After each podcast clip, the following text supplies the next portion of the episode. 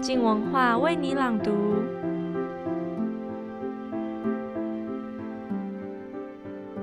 如果跟朋友聊到年纪比你们年长的女人，你们会怎么称呼她们？脑海中又出现怎么样的形象呢？好像随着年纪增长，被讨厌的指数也会成正比。女人会成为别人口中的老女人，并且被赋予欧巴桑或是大婶的形象。可是这件事情反观在男人身上就比较少如此。为什么会有这样的差异呢？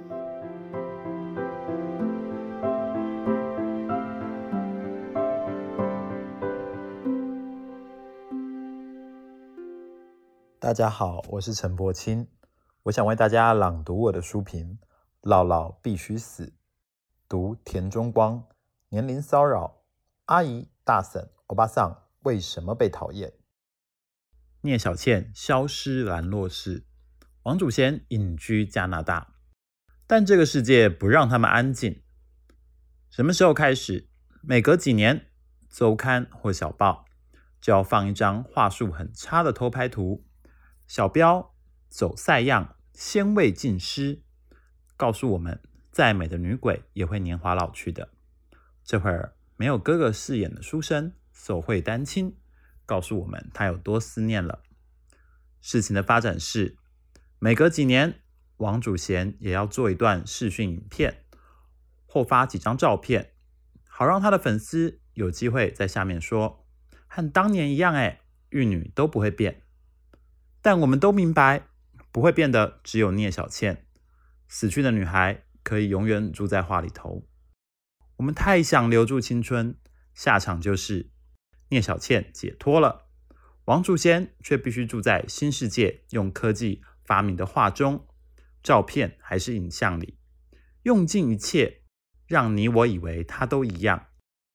电影里的鬼在我们心中成了仙，现实世界则总逼倩女成幽魂。敌人在兰若寺。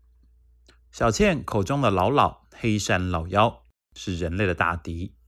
电影尾声，老老终于让燕赤霞给挂了。敌人在台湾，老老还在我们的心里。燕赤霞离开的年代，般若波罗蜜。田中光撰写的年龄骚扰，阿姨、大婶、欧巴桑为什么被讨厌？导成这个年代的除魔法咒，除的是我们的心魔，也是社会的魔。田中光著作是贴着日本社会写，但放在台湾解读何尝不是？当然，这本书不是要帮你杀姥姥。这年头杀姥姥还需要燕赤霞吗？整个社会都在喊杀。台湾人把老视为敌人，要聚的，要对抗的，老是敌人。年龄增加是大敌，若再加上性别，老女人则是敌人中的敌人。看我们平常的用语就知道了。瞧，我们说马路三宝是老人、女人、老女人。我们学术圈最爱把人分类成男人、女人、女博士。我们与恶的距离大红。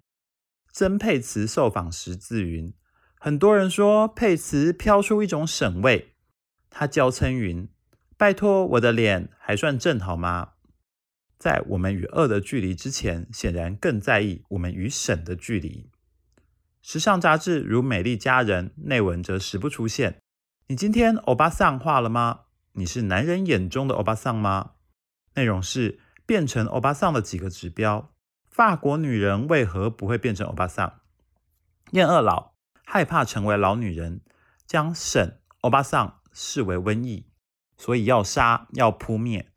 从时尚杂志到日常用语，从明星到一般人，面对婶、欧巴桑、阿姨，我们侮辱她、嘲笑她、抗拒她、排斥她，除老而后快，老老必须死。说到底，为何女人开始有年纪就是种原罪？这本书话说从头，透过日本这几年新闻与报章投书，由女明星谎报年龄等案例切入。挖掘年龄骚扰的存在，而读者心有戚戚焉，绝对可以套入台湾社会情况。别说别人，讲自己吧。素食店里让桌子给带小孩的一家老小，当听到家长用娃娃音对小孩说“快跟阿姨说谢谢”时，你有没有一秒动了杀心？谁是你阿姨？你全家都阿姨。当在市场和超市被人喊太太，在填问卷或是勾选会员资料，会为年龄栏位三十到三十五、三十到四十之类的区间，在一秒心里犯嘀咕：为什么不是二十五到三十五？或我也掉到了三十到四十这个区间时，姥姥重新活在我们的心中，年龄骚扰起了作用。你为什么不悦？那几秒之间的迟疑，或者心跳加快、脑袋轰的花白一片，是怎么回事？年龄骚扰的核心是什么？此刻社会的算式是：女人存在时间和她存在价值成反比，年龄越大，价值磨损。这本书凸显两个方面，逼出年龄骚扰好发何处。一是在婚姻上。一是在职场上。至于婚姻，他问：为何女小男大的婚姻受欢迎？所以郭台铭妻子小他二十四岁，李宗盛第三任太太小他二十岁是新闻。所以剩女败犬一词风行。拜托，为何年纪大的女人在市场上就是剩下的，就是犬狗？而我们竟然可以笑着说这些事情。书中考察出两个义正言辞的说法：其一是因为女人的寿命较男人长，嫩妻老了还可以当看护，为男人养生送死，这多正当；另一则说法则是因为生殖，因为女人有生育年限。作者举的例子之一是任职数次东京都知事的石原慎太郎所谓“老太婆论”。他曾在杂志上引用东京大学荣誉教授松井孝典所说：“文明创造出最恶质的有害之物，就是老太婆。女人在失去生殖能力后继续活下去，不仅浪费资源，还是种罪过。”石原先生在该文文末写：“我心里虽然有几分认同，但身为政治家，这种话我说不出口。”这件事情的后续是。松井笑点否认说过这些发言，石原则因为多次涉嫌歧视言论而被告上法院。但石原只是特例吗？田中光考察进入文明诞生的那一面，他提出日本的现代医学体系建立在明治时期。他特别引述一百年前《妇人卫生杂志》的文章，作为身体与文明的启蒙书籍。杂志里写道。妇人月经约停于四十四、四十五后，其后便无生育能力。达此岁数的妇人，即为无用之物，亦即无法为世间之用。停经女人便成为无用之物。现代文明建立本身，同时包含了剑翅。那近于演化心理学中所谓的亲职贡献理论。此源于达尔文的性哲说。以为繁衍便是人类婚配的主要目的，于是，一切以选择更优秀基因为目标。老的、丑的、劣质的，自然就成了无用之物。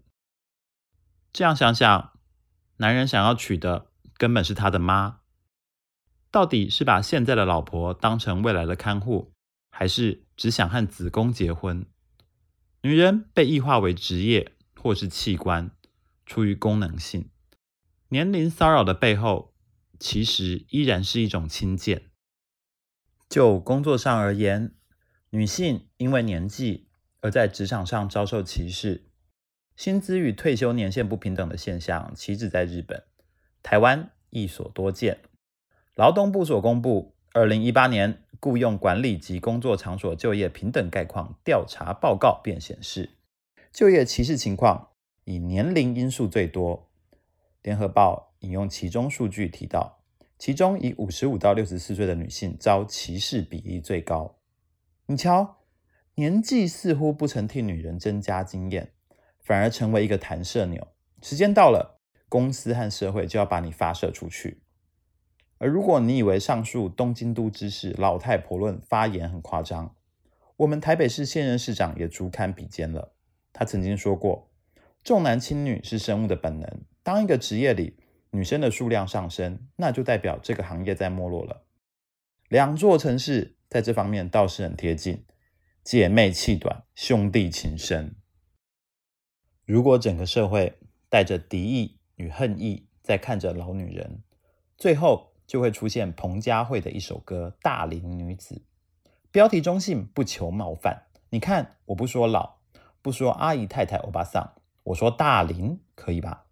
但歌词是唱，我们都曾经期待能嫁个好丈夫，爱得一塌糊涂，也不要一个人做主，想象未来可以手牵手的路，相信缘分的人，好像就不会那么辛苦。到了最后，大龄女子不要一个人做主，大龄女子若害怕未来辛苦，最好就是要好好嫁个好丈夫。所以老老必须死。当女人年纪上升，欢迎加入大逃杀游戏。整个台湾会努力冒犯你，年龄骚扰无处不在。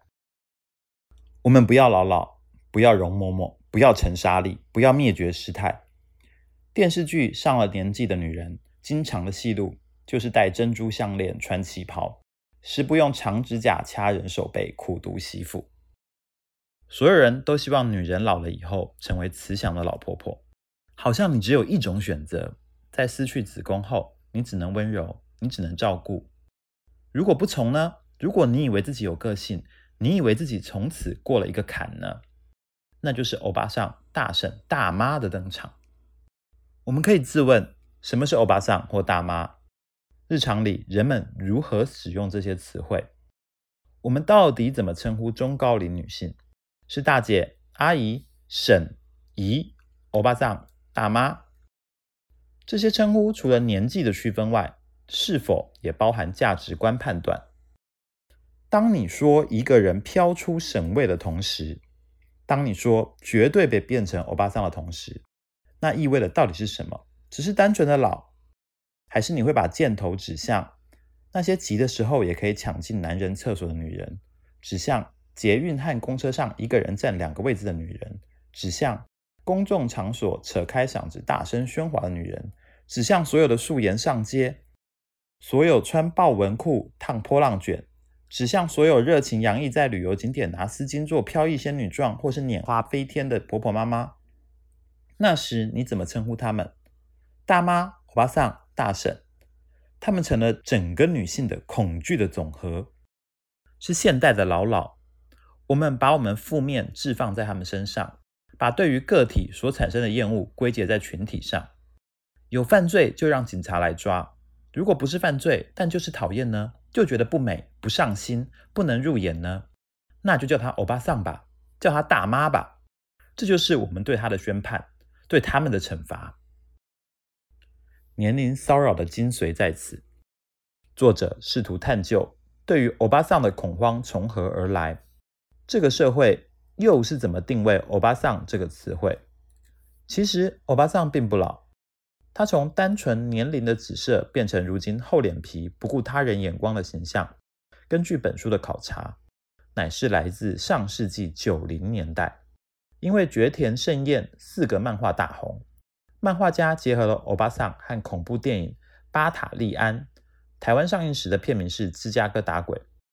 创造出欧巴塔利安一词，漫画以厚脸皮的中高龄妇女为主角，描绘其种种夸张言行，一时社会广传。欧巴塔利安因此在一九八九年获得星语流行语大赏的流行语部门金赏。欧巴桑和厚脸皮、没有女人味等形象挂钩，也由此稳固。也就是说，我们此刻在语用和概念上。超越年龄而只设破格行为的欧巴桑，其实是一种很现代的发明。欧巴桑没很老，距今还很近。这本书我最喜欢的一段话，则是在作者做完“欧巴桑”一词获得流行语部门金赏的说明后，悠悠加了一句：“值得一提的是，获得星语部门金赏词汇，则是性骚扰。”文章到此句点，但那一巴掌打了多响。是一个怎样的社会会把性骚扰和将中高龄女性结合厚脸皮的欧巴塔利安同时并列为该年度流行语？而这样的矛盾和分裂依然延续。性骚扰是骚扰，年龄骚扰就不是骚扰了吗？中文书名《年龄骚扰》并不是这本书的原名。事实上，二零零八年内管木子的小说《年龄骚扰》才叫这书名。田中光也引用了内管木子小说中句子：“不管几岁，都不要忘记当女人。女人一旦不在意男人的视线，就会被视为放弃当个女人。于是，不要忘记当女人。”一直是所有女人憧憬的生活方式，但以结果而言，女人说出口的话反而束缚了女人。这正是这本书想要告诉我们的。它揭露了一个结构，这个结构骨子里对女性抱着贬义，她不知道怎么样安放中高龄女性，无法察觉价值，却挑剔问题，不想给位子，干脆就抽走了椅子。于是。他们发明了男人与女人之外的第三个物种——欧巴桑，让欧巴桑承载这些厌弃与讪笑。男人可以坦然成为老爹，女人却不能忘记当女人，而要和欧巴桑对立。整个社会让你以为努力就可以抗衡欧巴桑，是改变人生态度或体态，去做瑜伽，不停投资自己就可以不当欧巴桑。但问题是，为什么呢？如果这贬义是附加的，当成为女人的标准是因为男人的视线，为什么我们加入的是男人的阵营，而不是去质疑这些附加的视线？天下前几年所出版世门佐己撰写的《做淑女不做欧巴桑》一书文案是：只要此刻开始醒觉，就能够预防欧巴桑菌上升。欧巴桑甚至是一种菌。被具体化厌恶至此，要除之而后快。如果欧巴桑是一种菌，带来一种病，那想要阻止自己变成欧巴桑，就不是另一种病吗？台湾必须注意的是，作者点出，如果书中谈到的年龄骚扰在过去就存在，那未来只会更严重。在日本，是因为少子化的影响，女孩多半是独生女。家庭关系结构变得单一，那些阿姨、婶婶、婆婆的称谓可能只出现在课本上。于是，当你有一天听到人家这样叫你的时候，那份冲击与排斥恐怕更大了。而台湾也正迈向高龄化社会，我们的生育率是全球倒数第一。可见的未来是，年龄骚扰是不可避的。曾沛慈镜头前大喊。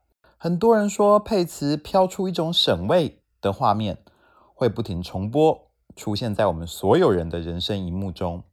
而这次是由你我喊出：“姥姥现在才出生呢。”我们是惧怕阿姨、大婶、大妈的新一代人，而且恐惧会招来恐惧，恐惧会巩固恐惧，将来只会越来越害怕。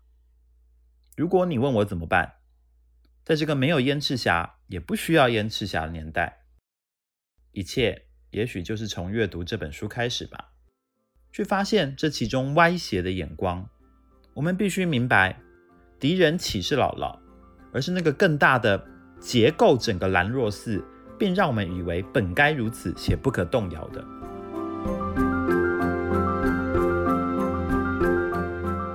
其实遇到前辈的时候，我们也都会出现相似的疑惑，到底要开口叫哥姐，还是只要称呼名字就好？就怕会让人家觉得我们不尊重他们，这也是一种后辈的恐惧吧。